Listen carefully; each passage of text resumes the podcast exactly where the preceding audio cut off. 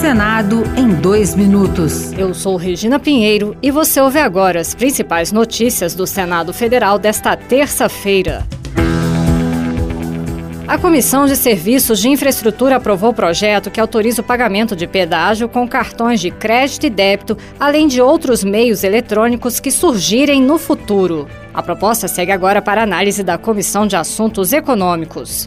O relator, senador Marcos Rogério, do PL de Rondônia, acredita que a medida vai facilitar a vida dos usuários de rodovia e lembrou que ela valerá apenas para os contratos licitados a partir de janeiro de 2025. Os atuais contratos somente precisarão atender a nova regra a partir de 1 de janeiro de 2026. Dessa forma, será respeitada a segurança jurídica e o devido impacto regulatório na aplicação da lei.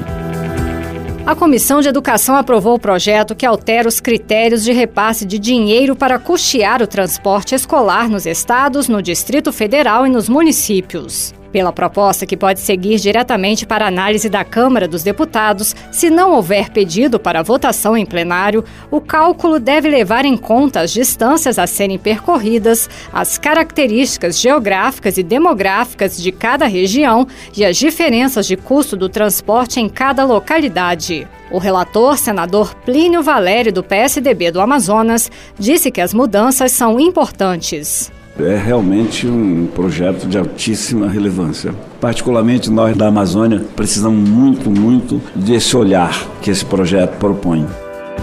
Outras notícias sobre o Senado estão disponíveis em senado.leg.br barra rádio. Senado em dois minutos. Uma produção Rádio Senado.